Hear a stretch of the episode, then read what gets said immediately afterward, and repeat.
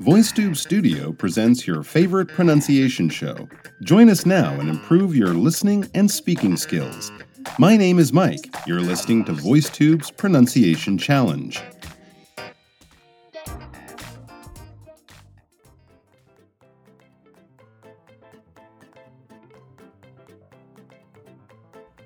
Hello there, everyone. And so today we're going to be introducing a short little video that will be a great help for all of you guys out there as you try to say letters with the TCH letter combination. TCH is a letter combination we often see at the end of words, and we have a great video for you. It's going to have a little bit of practice, a few examples of these words, and lots of good advice for everyone to make their pronunciation of the TCH words even better. There's a list of words that you're going to be able to practice with, and the lovely lady in the video will be explaining everything you need to know about handling those TCH letter combination words. So have a look at that. All right, it's time to look at some of the sentences you guys have recorded and sent in to us here at VoiceTube. We love listening to your recordings, listening to how you guys are doing, and also helping other people if they might be having some of the same struggles and problems as you are. Let's have a look at our first sentence. It seems to be about information and having good information and not fake news, which we know and know we know more and more is a bigger and bigger problem. So the sentence reads, someone who accepts a lie believes something which is false, and trying to conduct your life on the basis of false information doesn't usually go well. A little faster, someone who accepts a lie believes something which is false, and trying to conduct your life on the basis of false information doesn't usually go well. Yeah, very, very true. We all have to agree on the facts, because if we don't, well, then that's not much of a way to start a conversation. Let's take a listen to the sentence as it was recorded by one of our listeners. Someone who accepts a lie believes something which is false, and trying to conduct your life on the basis of false information doesn't usually go well. All right. Well, let's start with the good things. I like the speed of it. It was very natural. I think the uh, the re- the person who recorded read the sentence with confidence, so that's good. On the bad side, I would say it was a good speed, but I would say maybe even a little too fast. And that's because there wasn't enough clear separation between those words. With the added speed and the fact that the uh, recorder there, the speaker, didn't really open their mouth as much as they should, it made some of the words blend together. To be honest, that first part of the sentence, I thought it sounded like someone who accepts a life because the lie believe, you know, everything sort of blended into each other. Having the sentence in front of you makes it obviously much easier to understand, but I don't know.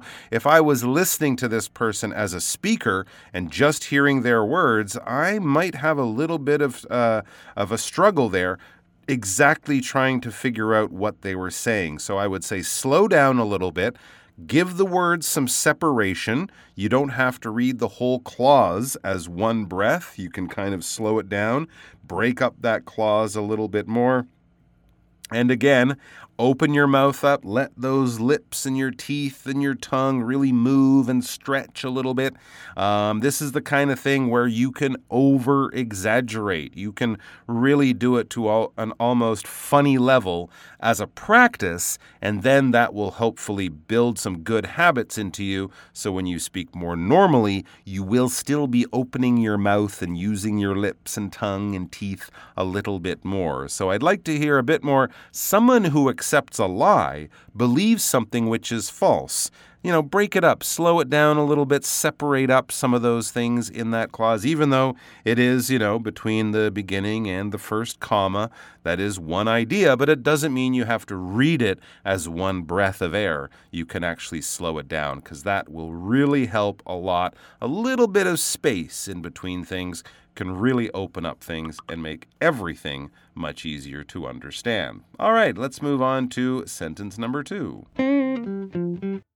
Okay, time for sentence number two. Now, this sentence seems to be coming from a sort of geography article, maybe something in Nat Geo or something like that about the world and different peoples who live in the world. The sentence is a short one. It reads Over the past few decades, experts have uncovered evidence of large settlements all over the Amazon.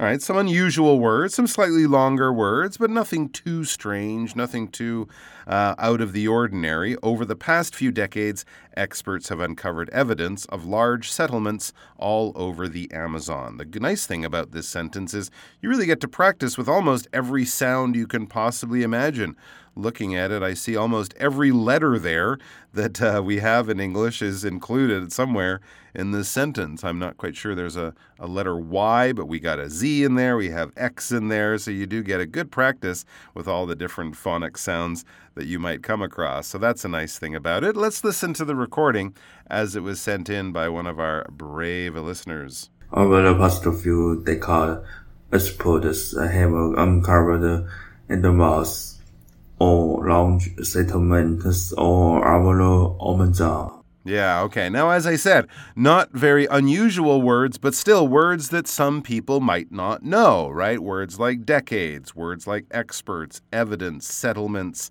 and of course, the Amazon. You know, these aren't things we use in everyday conversation, but they're also not things that you'd have to, you know, study at university for many years to uh, to first come across. These are, you know, fairly common words from magazines and newspaper articles and things like that. But yes, a little unusual. So, in that case, if you ever come across a word that's unusual, that obviously, if you don't know the meaning of it, look it up, figure out the meaning, and also try to figure out the correct pronunciation either by looking at the KK Phonics description or having a recording of it or something like that. So that's why we'll get past words like decades, experts, uncovered evidence of large settlements.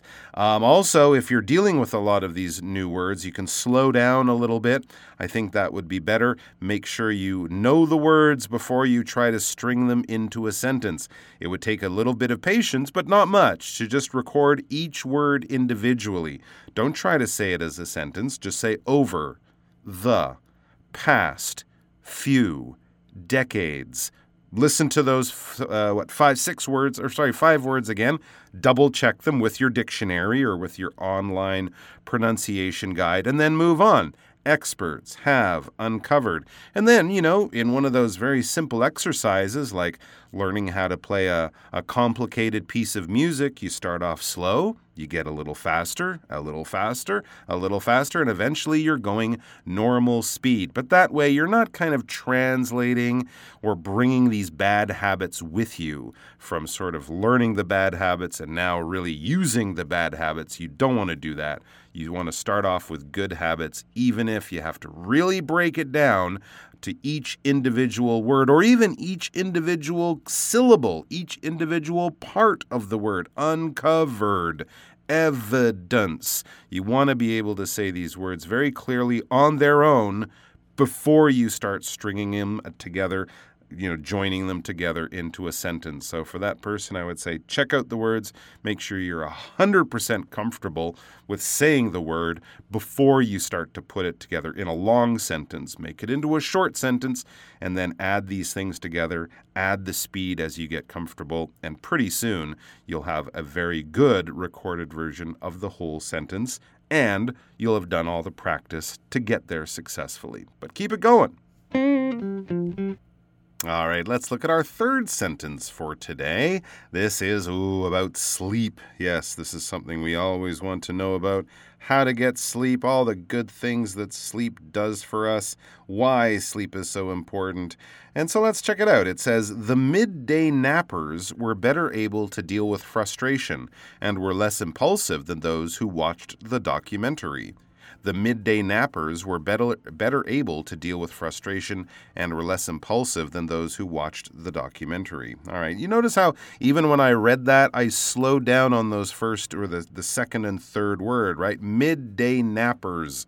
I mean, already they have some similar sounds in the syllables midday, nap, purrs, right? So you got to be careful with that. Also, I would slow down there just because that's a pretty unusual group of words. Midday nappers. uh, midday lunchers, you know, midday workers or something, you might say, but people who nap, take a nap during the midday, in the middle of the day. So, you know, when you're saying something that people might go, What did he say? Did you say midday nappers? It's kind of an unusual thing to say, right? So, it's a good idea to slow down there, um, even if you're speaking to native speakers, because simply the idea of what you're speaking about, people might go, Wait, are you talking about people who take naps at noon? Because midday nappers is not the most common expression. So that's a good bit of advice. Now let's listen to the uh, sentence as it was recorded by one of our listeners. The midday nappers were better able to deal with frustration and were less impulsive than those who watched the documentary. Hmm, okay. Well, I think the speed was pretty good. Um, but some of the words, and especially some of the vowels in those words, were not quite right, not quite accurate. I would uh, ask the listener to maybe check those words a little bit more. As we'd learned with the sentence previously, if you're saying words that are unusual, unfamiliar, words you don't use very often, or anything really, you're not 100% confident about look it up, double check, listen to a recording of it somewhere, and then you won't say things like frustration, you'll say frustration. That's how we say that word. Frustration. No, it's not that many syllables. Frustration, not frustration. That would be four syllables. It should actually be uh, three syllables, and the ed on watched. We do occasionally say ed words as that kind of two syllable be- uh, beloved, where we put the emphasis on the ed, but generally it's you could even say beloved watched. You watched the documentary. You did not watched the documentary. So that's another one, a very basic thing that you can definitely fix before you uh, start speaking or recording because that's just the correct way to say the word. Otherwise, I might say a little bit of separation between the words, um, but really it's more about knowing what you're uh, dealing with, being comfortable with the words before you start recording, because some of them are just a little bit wrong. And that the good news is, though, that is easily fixed, easily checked, and easily um, amended, easily fi- uh, easily taken care of. So good job, but I would say, yeah, look up those words if you're unfamiliar and make sure you are saying them exactly right before you start doing them, using them in a sentence. All right, sentence number four. Let's check this one out. All right, so our fourth sentence is all about being busy. Does anyone out there know what it's like being busy? Of course, I'm sure many, if not most of you do. But yes, it is an issue that we all have to deal with, and it seems that as long as we keep getting these machines that are going to make our lives more efficient, they just make our lives more efficient at being busy, uh, don't they? But, anyways, the sentence reads We live in a world that is constantly demanding not only our attention, but dictating what our reasonable response time is. Yes, this is a world that we live in. It demands our attention. People are always sending you messages, emails, WhatsApps, pictures, whatever, at all times of the day. So that's about demanding our attention. There's a lot of things out there that are like, hey, look at me, pay attention to me, spend time on me, deal with me. But also, we are we are being dictated what our reasonable response time is. To dictate is basically to tell someone. Your parents dictate the rules rules that you live under uh, when you're a kid. Your school dictates uh, when you can go to when you go to school, when you're allowed to go home. This is the authority they have to tell you.